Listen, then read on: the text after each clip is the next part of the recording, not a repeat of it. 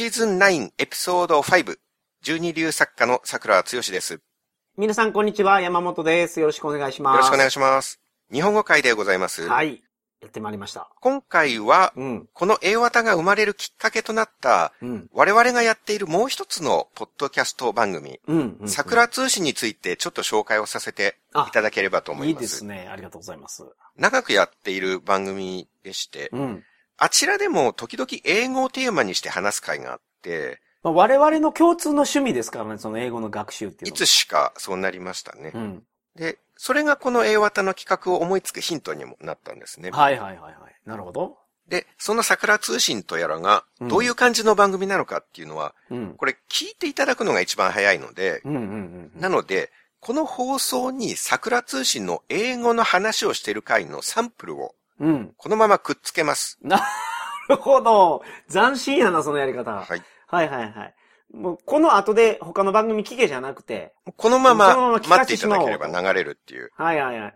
ちょっと前の放送なんですけどね。うん。あの、DMMA 会話を始めたばっかりっていう話をしてる回です。はいはいはいはいはいはい。もう結構前ですよね、それやそう、結構、僕が DMMA 会話始めたのは、まあ2年以上前なんで、うんまあその頃の収録した。回ですね。はいはいはいはい。はい。だから、オンライン英会話の恐怖、うん。わからなすぎて七点抜刀しているという 体験談を切々とはいはいはいはい話しておりますなるほ。どなるほど。で、まあ一応放送流す前に、うん。前工場としてもうちょっと番組の説明をざっとはい。していいですか？はいはいはい。まだちょっと、足りない。まだ今回1分しか話してないので。そはい。う はいはいはい。なるほどまあ、。四捨五入すれば1分。はいはいはい。1分29秒ぐらいのところで。ああ、なるほどね。はいはいはいはい。桜通信は同じメンバー、だから私と山本さんで、はい10年もやっている番組で。そうですよねはいはい。これはコメディジャンルなんですよね。うん。そうです。しょうもないことばっかり言っている番組でございます。うん。だからしょうもない気分になりたい方、ストレス解消したい方にはおすすめですね。はいはいはいはい。はい。そう。そうですね。やっぱりコロナ禍4年目でも日本人全員の土台のストレスがかなりかさ増しされてるんで、うんやっ。ぱりしょうもない会話を聞いて、少しでもしょうもない気持ちになっていただいて、うん。ストレスを削った方がいいかなとなるほど思い。ます。そういうコンセプトやったんですか、これ？もう最初からそのコンセプトでやってみました。あ あ、日本人のストレスを軽減させるために。はい、コロナ禍でかさ増しされたストレスを少しでもコ減らそう。ロナ禍ってなったのその、ここ数年ですけど。7年後のコロナ禍に備えて、ああ、なるほど。すごいな、それは。そうはいはいはい。壮大なプロジェクトです。確かにね。でも結構人気番組なんですよ。そうなんですよ。ちょっと自慢げに話しますけど、はいすすみません。はいあの、いやらしい感じ出ちゃうかもしれないですけど。え、いいですよ。ここはいいです。はい、いいもう出してしまいましょう。はい。そうですね。はい。あの、けなす方向で喋ったら聞いてもらえないんで。はい。桜通信はコメディジャンルでレビュー数がダントツ1位なんですよね。ああ、そうなんですか。はい。はい。プロの芸人さんの多くの番組を差し置いて、うん。コメディでは他の追随を許さないレビューの数でございます。はいはいはい。400件ぐらい。うん。うん。もちろんボロクソけなされてるレビューもありますけれども、はい、ありますよ。呪い殺さんばかりの勢いで書いているレビューもありますけどね。はいはい。我々になんとかそのダメージを与えたいっていうリスナーさんがそいらっしゃるみたいなんで。少しでもあいつらを嫌な気持ちにさせたいっていう怨念を感じるのもあります、はいはい、ありますあります。まあ、少なくとも物議を醸している度はナンバーワン。はいはいはい。あと去年は桜通信のトークイベントやりましたが、うんうん。えーこれも会場の高円寺パンディットさん史上売上枚数ダントツ1位に。はい、そうですね。はいはいはい。オンラインチケットの売れ行きがすごく良くて。はい。これもそれまでの1位にダブルスコア以上つけて、新1位になりました。うん。やはり芸人さんとかアイドルを差し置いて、そうなんですね、それも。我々濃縮親父2人のトークイベントが。集客トップになったとういうね。あともう一自慢。うん。2020年にアップルさんから2020年を代表するポッドキャスト番組にうん。選定されたこともあります。これはうちだけじゃなくて、いくつかの番組が同時に選ばれたんですが、はい。その時に我々と一緒に選ばれてたのが、うんウエストランドさんのブチラジがうーん、なるほど。選ばれてましたね。一緒に。はいはいはいはいはい。そのウエストランドさんはどうですか？先月はい。M1 王者にすごいななってお。りましたね。おめでとうございます。おめでとうございます。コメディポッドキャストの同志だと思っていましたけれども、うんうんうんうんああっという間に天井界にスルスルと登っていってしまいましたね。そうですね。はい。僕は一方的に仲間意識を感じていて、ああ、ウエストランドに。ウエストランドさんね。さんね。めんなさい。仲間ですから、はいまあ、一方的にですけどなるほど、なるほど。僕はブチレジさんの公開収録も行きましたし、ええウエストランド単独ライブも何回も行ったんですよね。え、それもともとそのウエストランドさんが好きだったんですか？それとも、ネットラジオやってるところ見て、ネットラジオ始めて、うん同じコメディで、そのランキングとかでいつも並んでたりするから、はいはいはいはい。聞き始め、あ、どんな番組なんだろうって聞き始めて、なるほど、なるほど。で、単独ライブとかも行くようになって、はいはいはいはいはい。すごいな。勝手にそれなりの縁を感じていたっていうね。はいはいはいはいはい。うんうんうんまあ向こうは認識もしてないかもしれないですけあ。そうかもしれない。ど、うん。確かに。まあ、でもその人たちが M1 グランプリで優勝するっていう、これは結構僕ある意味人生一番の衝撃だったかもしれないですね。あー、なるほどね。で、まあ、一時はポッドキャストで M1 王者と競えていたことを勝手に誇ろうと思っています。あ ーあー、はいはいはいはい。根拠のない自信は創作活動において大事なので。はい。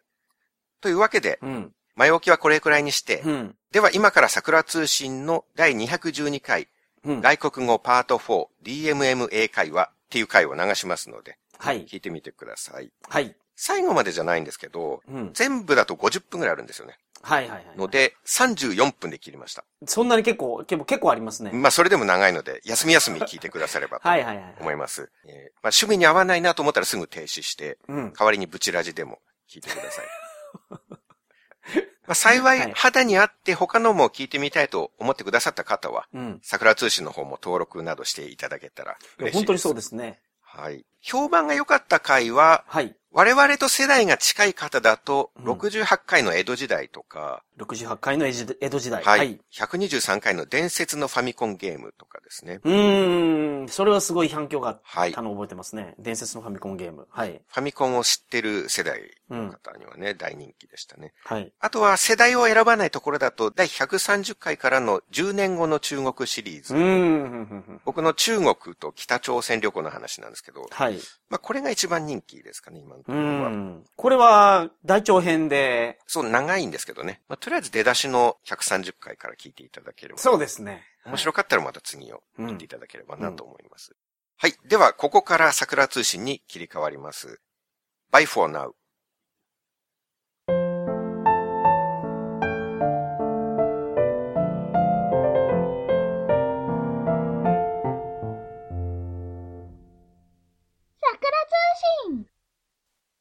皆さんこんにちは、鳥かご放送の山本です。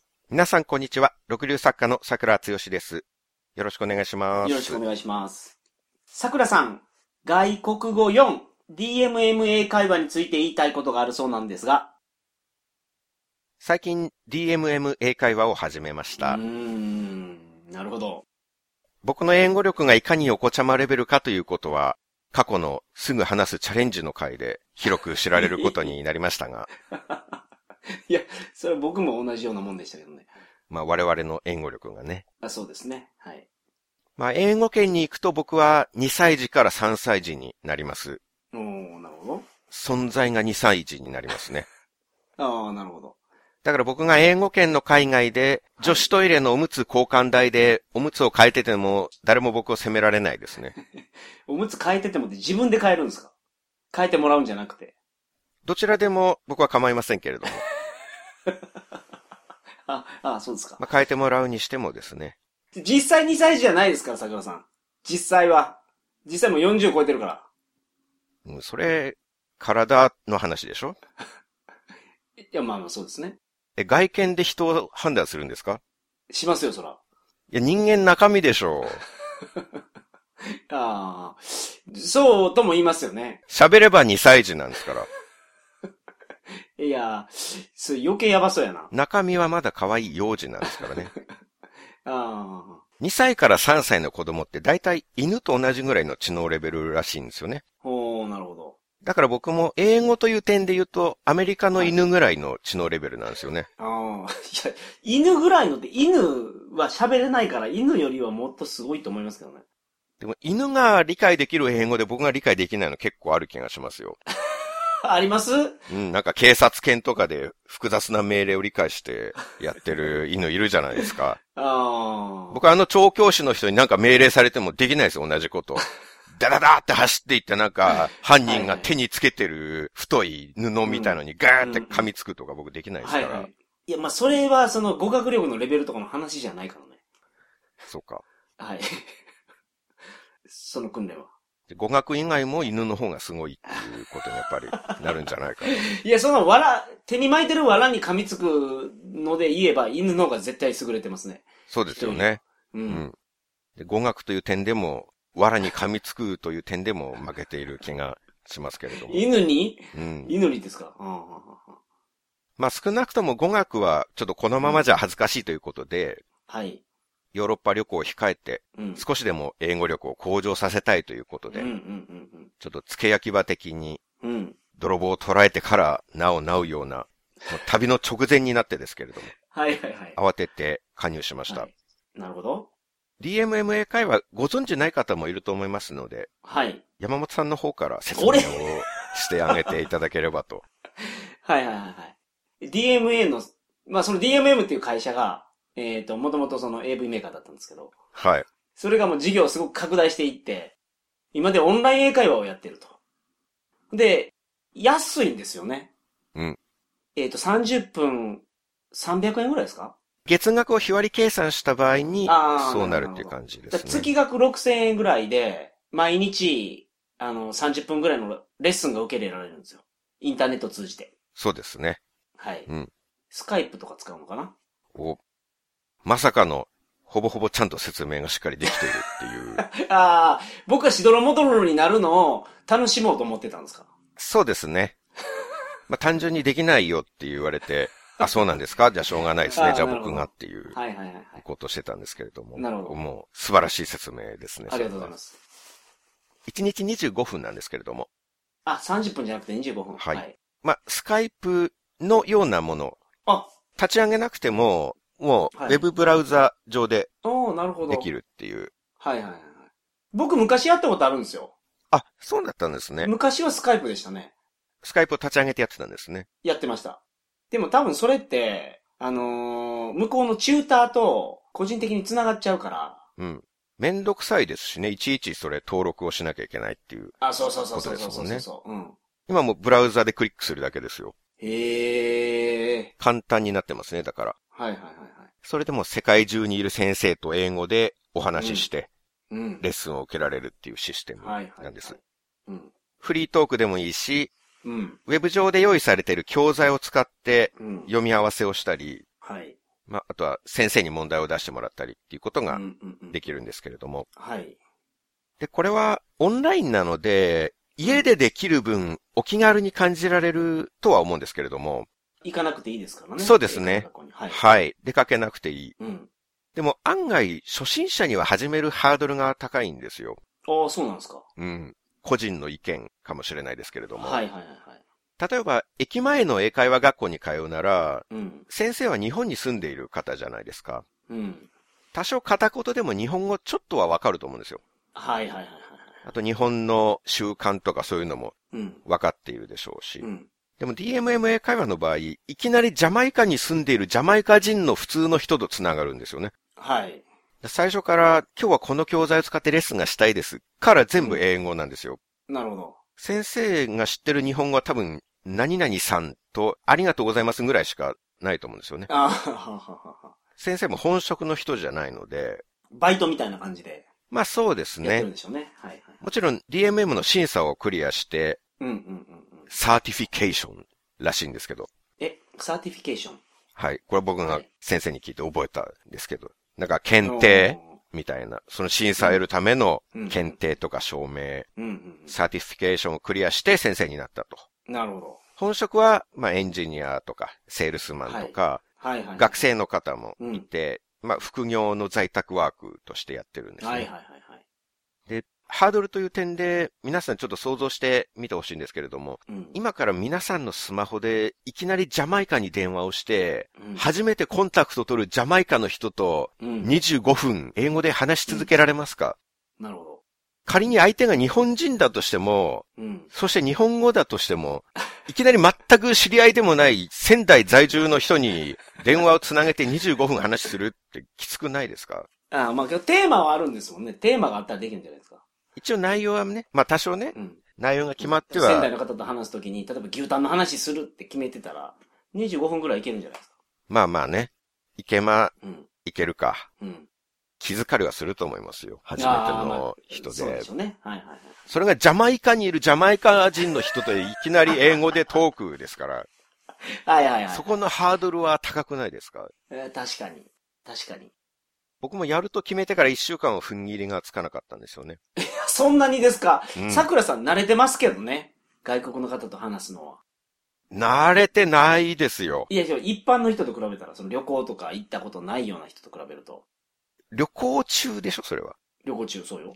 なんか、過去に、過去に経験があるという意味でね。うん、気持ちのモードがでもやっぱ違いますもん。日本にいる時と、ああ、そうなんで旅すか。行中と、あ、そんなにスイッチ切り替えないといけないんですか？海外で。うん、旅行中はもうラブピースみたいな感じですから、僕。え ジョン・レノンみたいな格好をしてるんですかじゃあ。ヒッピーみたいな。まあそうですね。あのードレッドヘアになってますし、ええああ、そうなんですね。うんはい写真撮るときも、こうんう、腕をぶら下げた感じで、指を下に向けた感じで写真を写ったり しますから。ラッパーがやるような、そうですヨーね。ヨーっていうやつですね。はい。そのモードになったら、うん外国人と、まあ、ちょっとは喋れますけどね。はいはいはいはい。日本の引きこもりモードの時はやっぱりね、うん。ハードルなんですよ。メンタルハードルなんですよ、そこが。はいはいはいはい。もう髪も坊ちゃん狩りに戻ってますし、え、もうドレッドやめて。今はぼ、坊ちゃん狩りなんですか？旅に行くとドレッドにするんですかそうなりますはいメンタルの変遷に沿って変わっていきす。ますから。はいはい一応自分を追い込むためにまずツイッターに書いて、うん。DMMA 会やりますみたいなこと書いて、はいでもそこから一週間申し込みボタンをクリックできなかったですね。おー、なるほど。ただ、最初の申し込みハードルさえ超えれば、まあ、あとは家で24時間いつでも、うん。まあ、好きな時にできるっていうのは、はい。駅前留学よりは便利ですけれども、はい。もはやヘッドセットすらつける必要ないんですよね。あパソコンのモニターに2000円ぐらいのマイク、マイク内蔵カメラっていうのをぴょこってくっつけておくだけあ。で、はいはいはいはい。時間になったらレッスンを始めるをクリックして、うん。そのまま喋り始めればいいだけっていう。はいはいはい。タブレットとかノートパソコンなら、もうはい最初からカメラとマイク内蔵してると思うんで、うん。もう何の道具もなく始められるんですよ、ね。はいはいはい。テクノロジーの進化が恐ろしいな。うんって確かにね。確かに確かに。で、まあ便利ではあるんですけど、やっぱり最初から英語だから僕のレベルでは難しいは難しいんですよね。はいはいはいはい。最初によく聞かれるのが、How do you like me to call you? っていうのを聞かれるんですよ。はいはいはいはい。なんて呼ばれたいかと。おー。いやいや、それぐらいわかるでしょ。さすが、さすが山本さんですね。それは。なんでですか？お仕事とかでね、英語使ってる人はやっぱりレベルが違いますね。いや、やめてください。その誰でもわかると思いますけど、さっきのは。いや、僕は分からなかったんですよ。あー、そうですか。うん。うん。多分、これが生きた英語を使ってる人と、でもなんか、 English Adventure とかで、なんか物語を聞くぐらいしかしない僕の違いじゃないかと思いまああす。要は、実際会話で使うものに僕は全然慣れてないんですよ。あー、なるほど。はいはいはい。具体的に言うと、コールにつまずいたんですよ。うん。その直前に、うん。僕がクリックして先生とスカイプをつなげたわけですよ。はいはいはいはい。そのタイミングでコールっていう単語を出されたから、うん。電話するっていう意味だと捉えたんですよ。なるほど、なるほど、なるほど。今電話してる。るんだから。はいはいはい。そこを結びつけたんですよ。はい。実際そういう意味ありますよね、コールって。あ、ありますあります。電話をかけるっていうえ、。その、how do you call me やったらそうですよね。どうやって電話かけてきてんのみたいな。それは how do you like でしたっけ ?how do you like call me? How would you like me to call you? ああ、call you. あ、そうか、call you か。うん。うん。まあそうですね。あなたなんて呼べばいいの？だと思いますけど。普通に。うん。僕はそれを、ああ、なるほど。あの、はい。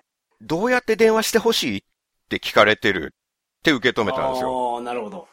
だから、固まったんですよ、そこで。ああ、なるほど。ええって、うん。何も答えられない。はい。だって今もう僕ら通話してるじゃないですか。ああ、こんなにクリアな動画と音声で喋ってるのに、そこでどうやって電話してほしいっあて、無理問答なんですよ。あ、なるほど。この最初からの問いのレベルの高さは、なんだ？哲学の授業なのか、これはっていう。考えすぎ。考えすぎですよ。いや考えすぎっていうか、何も分かっていなかったっていう。ああ、なるほど。いや、だから、何を答えればいいのかっていう、すいません、じゃあ、逆立ちしながらかけてもらっていいですか？とか、はいはいはいはい。3台のスマホをジャグリングしながら電話してもらっていいですか？とか、そういうお願いをしなきゃいけないの。だってどうやって電話してほしいかっていう。リクエストを募られているわけですからね。はい。でももう素直に、うん。I don't understand もう。言ったんですよ。うん。そしたらそこで、うんああの、今のは、つまり、あなたの名前は何ですかっていうことですよって。なるほど。うん。What's your name? と同じですよ、みたいな。言ってもらって、うん。そうか、呼ぶっていう方かって、なるほど。やっとわかった。はいはいはいっていうまあ、これが本当に英会話ならではの覚える瞬間ですよね。ああ、そうですよね。もう、もう忘れないですよね。そのコはいードについて。のここういう音があるっていうのは。そうそうそう。うん。その、つまずいて、うん。わからんってなって訂正されて、ああ、そうだったのかっていうところでうんうんうん覚える。なるほど。一人で英語の本読んでるだけとかだと、多分永遠に間違ったまま理解し続けると思うんですうよね。ん。ありますよね。その、日本語でも漢字を全然違うやつで読んでて、自分一人で。うん。初めて口に出した時に、何それって言われる時 ありません？うん。それはよくありますね。そうですよね。で、それなんじゃない？それに近いんじゃないかな。でもそれ訂正されたら絶対覚えるじゃないうですか。んうん。めっちゃ恥ずかしいから。僕は漢字というよりカタカナかな。あの南国少年パプワ君ってあるじゃないですか。はいはい、ありますね、漫画で。はい。僕はずっと南国少年パプー君って呼んでたんですよね。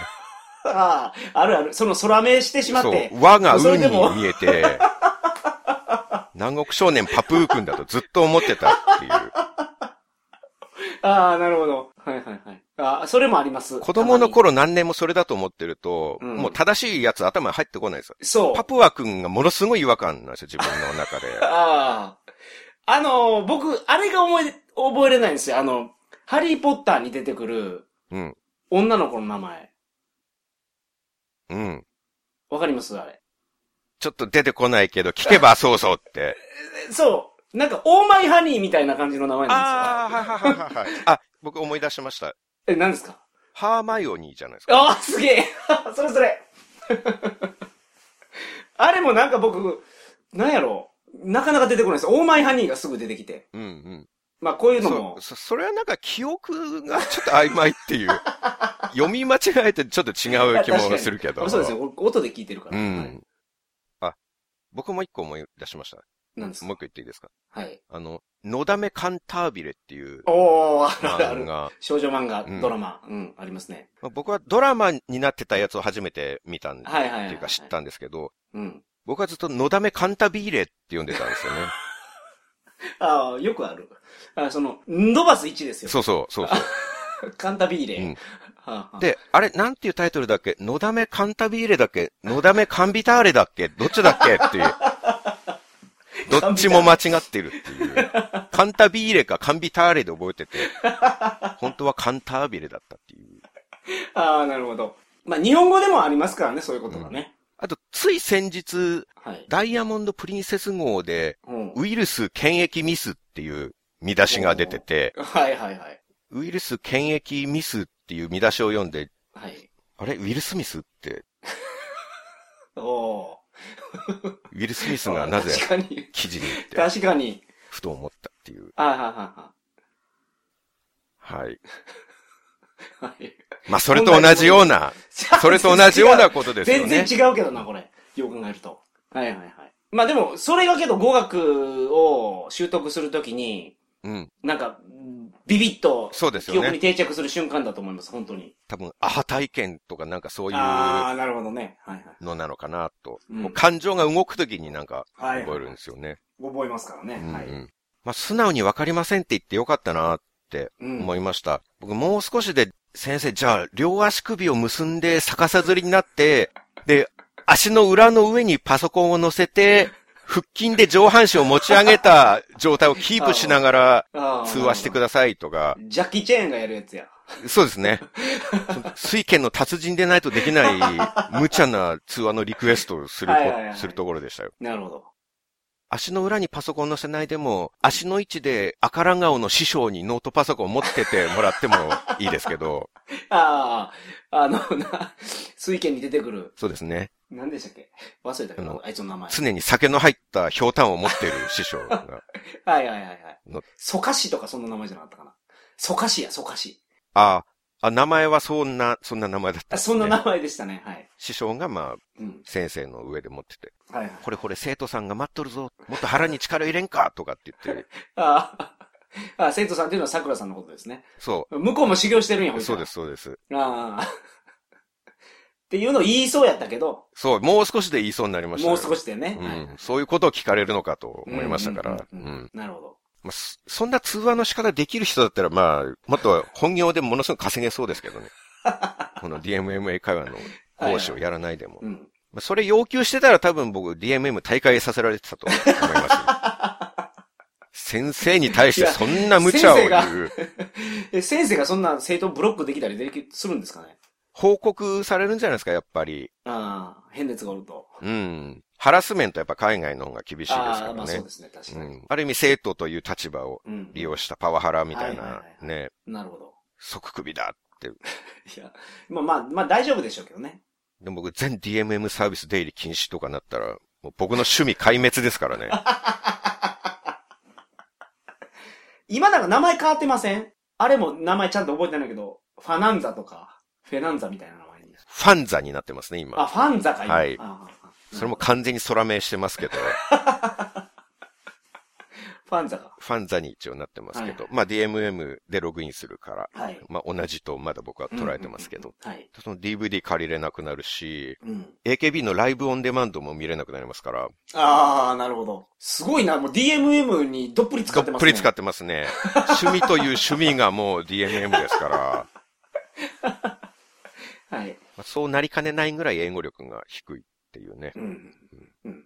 まあ英語力が低いから、そんな要求もできないからまあいいんですけどね。はいはいはいはい。無茶な要求をする英語力もない。うん、なるほど。それで、最初の授業はジンバブエ人の先生選んだんです。すげえな。まあ、アフリカはね、英語喋りますもんね。そうなんですよね。はいはいはい。イギリスの植民地だったところが多いので、はい。女の先生なんですけど、うんうんこれも多分皆さんにとってはいきなりジンバブエ人の先生と話すってハードル高く感じられうん。る。めちゃくちゃ高い。行ったことないもん。ですよね。まず。うんどこにあるかっていうこともピンとこないじゃないかと。そうですね。この辺かなぐらいしかわからない。僕は意外とそうでもないんですよね。行ってるからでしょそうですれはい。そこの、そこのアドバンテージが。うん、確かに全然違う。行ってたらなんかちょっと親しみが湧きます。い。はい。うん。で僕はむしろ最初に、この最初にレッスンを受けたいなと思うぐらい、うんなんかハードルが低めに。なってるんですよねうん。僕、この前、そう、桜さんと雑談しててびっくりしたのが、うん東京でエチオピア料理食べに行ったんですよって桜さんに言ったら、うんレストランズバッと当ててきましたからね。クイーンシーバーですよね。そう。中目黒の。はい。めっちゃびっくりした。エチオピア旅行した人には馴染みがあるんですよ、やっぱり。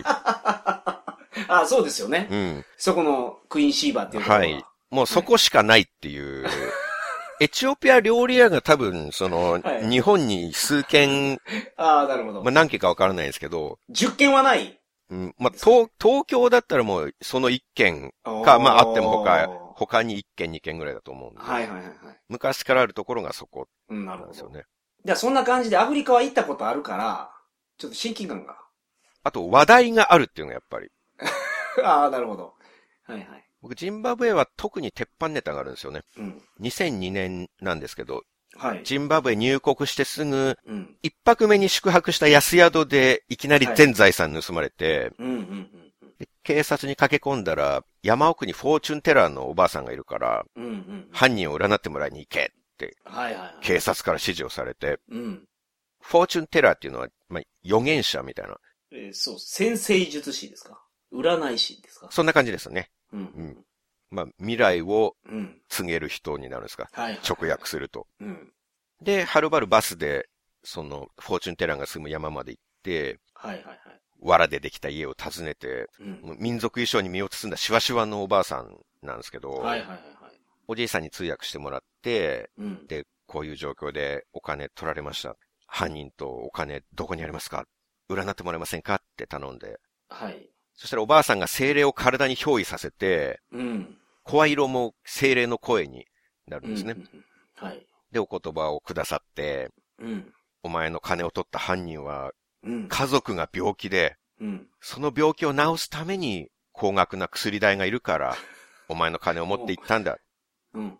お前は金を取り戻すことを考えるより、これから日本に帰って一生懸命働きなさいうんっ。て、微体一問たりとも何の解決にもならない ご託戦をいただいて、余計絶望のどん底に突き落とされたっはいはいはい。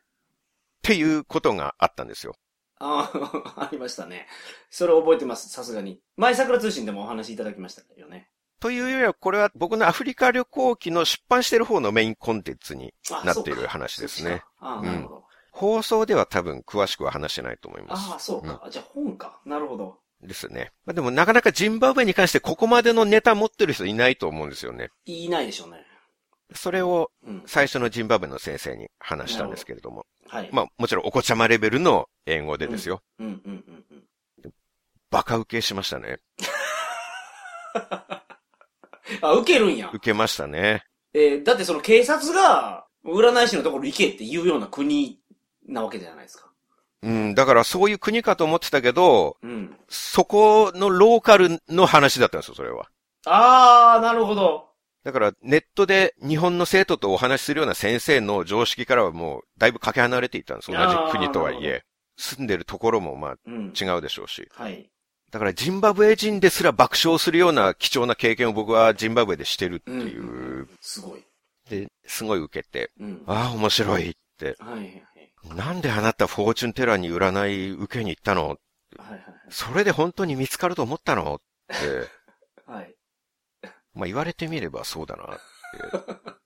はい。その指摘を受けて初めて気づいたんですけど、うんうん冷静に振り返ってみると、うん。なんでジンバブエで全財産盗まれた状況で、真っ先に日本大使館に駆け込むとかじゃなく、うん。山奥に精霊の言葉を聞きに行ったのかっていう、はいはい。その時の心理状態が謎だな。うん。でも良かったこともありましたよね、その、おばあさんに話聞いて。なんか何、でしたっ結け婚、結婚を予見され、予言されたんでしょ？うん、アフリカの女性とはい。もうすぐ結婚するって言われましたけどね。ああ。それは結局叶わずですか？うん。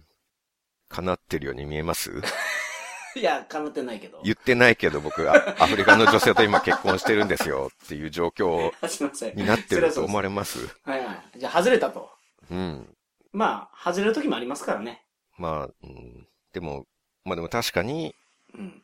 指摘されて、はい。うん、本当にしみじみと気づきましたねなる。ほど、なるほど、なるほど。まあそこはさすが先生だなと。うん。生徒のミスを鋭く指摘してくれるっていう。いや、そのミスってその、英会話のミスじゃないじゃないですか、それも。うーん。まあ、英会話のミスですらないのにちゃんと指摘し してくれるるほどっていう。さすが。さすが。あの、まあ、レッスン受けるときチェック項目があって、はい。ミスは細かく指摘してほしいっていうところと、と細かく指摘せず会話に専念したいっていう選べるんですよ。はいはいはい。僕はいつもミスは指摘してほしいを選んでるんで、はいはいはい。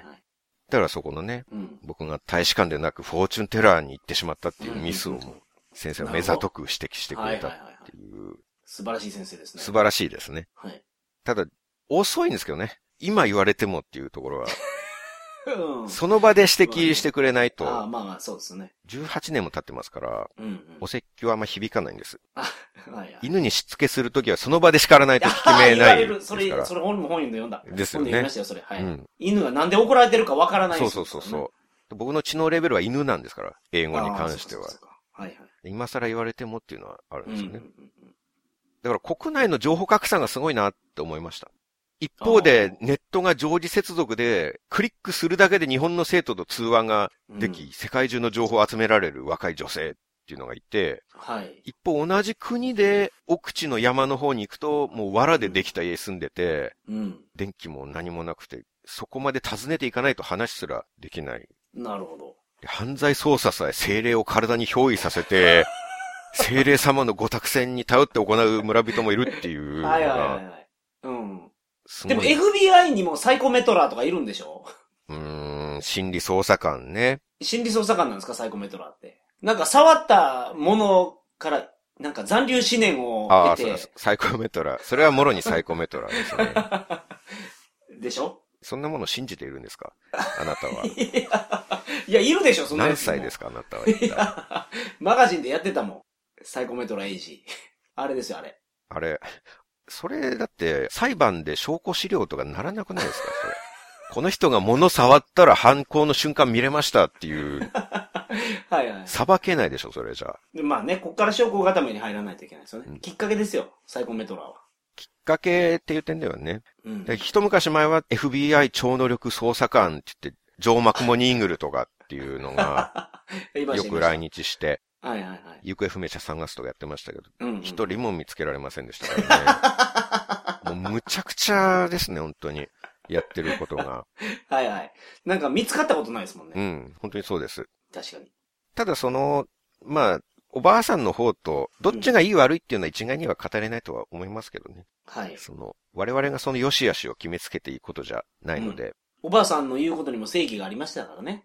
とったやつが、あのー家族が病気で困ってると。まあ本当だったとすればね、それは。そ いや、本当やと思いましょうよ。そこの問題なのかっていう。それ信じましょうよ、とりあえず。まあ、僕が言いたかったのは、その、はい。文明が栄えてる方が幸せとは限らないっていうような、そういうことだったんですけどなる。ほど。はい。はいはいはい。たとえネットが常時接続でも、ネットで精霊様は呼び出せないですからね。ああ、そうですか。フォーチュンテーラーのおばあさんはネットで世界中の人とは話せないけど、精霊とは家にいながらにして話せる。うん、確かに。もしかしたら精霊の方が世界の全人間より価値があるかもしれないですから。うん、そうね、そうですね。常時接続ではないですけどね。はいはいはい。精霊様とは。うん。儀式しないと接続できないですから、はおじいさんが太鼓叩いて、おばあさんが呪文を唱えて時間かけて憑依させないと。降りて。こないんで。あーあー、太鼓で呼ぶんや。そうです。はい。はいはい。ダイヤルアップみたいなものを考えてもっと時間がかかるダイヤルアップみたいな。ピーガラガラガラガラプーってなってましたけど。い。はい。あの感じですか。それが太鼓とおばあさんの呪文なんですけど、ど。はい、もっと時間がかかる繋がるまでにはっていう。なるほど。はい。まあ、詳しくは、幻冬者文庫アフリカなんて二度と聞かボケを、どうぞお読みください。はい、お読みください。次の日、2回目のレッスンだったんですけれども、うん、うん、うん。またジンバブエの先生にしたんですね。はいはいはいはい。まあ、ちょっと慣れたいなと思って、うん。慣れるまでと思って。はい。今度は男の先生で、うん。全く同じ話をしたんですよ。はい。で、そしたら、なんと僕が宿でお金盗まれたその町に住んでる先生だったんですよね。おー、おー、すげえ。はいはいはいはい。マシンゴっていう町なんですけど、うんうんうんえ、なんていうホテルに泊まったんだって聞かれて、いや、さすがに名前覚えてないですね、とか。うんただ、そういえば宿の道挟んで向こう側ぐらいに警察署があったんですね。うんうんうんうん。だからすぐ警察に行けたんですよ。なるほど。行っても何の役にも立たなかったですけど。うんうんうんで、それ言ったら、あ、あそこか お前、あんな危ないホテル泊まったのかって。もっとちゃんとしたとこ行くべきだったな、お前ってうん。。ああ、なるほど。いや、まさか自分の部屋にいながらにして、はい。18年ぶりにこんなジンバブエのローカルな街の話で盛り上がれるとは思わなかったですよ。ああ、そうですね。確かに。本当に現代のテクノロジーすごいなって。はい。アフリカにいた時でさえマシン号の話なんて誰にも通じなかったですからね。現代だなって。うんうんうん。でも言われたのがあんな危ないホテル泊まったのかぐらいでよかったなって思って、はい。もし、ありがとうな。あの時お前のおかげで親父に高い薬買ってやれて、病気が治って今でも親父は健在だよとか言って、はいはいはいはい。お父さんを紹介されたりしたら、どういう気持ちでレッスンを続ければいいかっていう。なんか、すごいですね。それ、だからあの占い師が言ってたことほんまやったんやってなりますもんね、まず。ほんま、ほんまやったのかっていう関心よりは、お前だったのかっていう。金返せって、すんごい取り乱しが来ると思いますよ。確かにね。何してくれてんじゃん、お前はっていう。その後、最低所持金4ドルまで行ったんですから、僕。アフリカで。今夜の宿賃さえないっていう状況にはいはいはいアフリカでなった俺の気持ちがわかるのかっていう。休断しますよ、僕は。そうでした。確かに。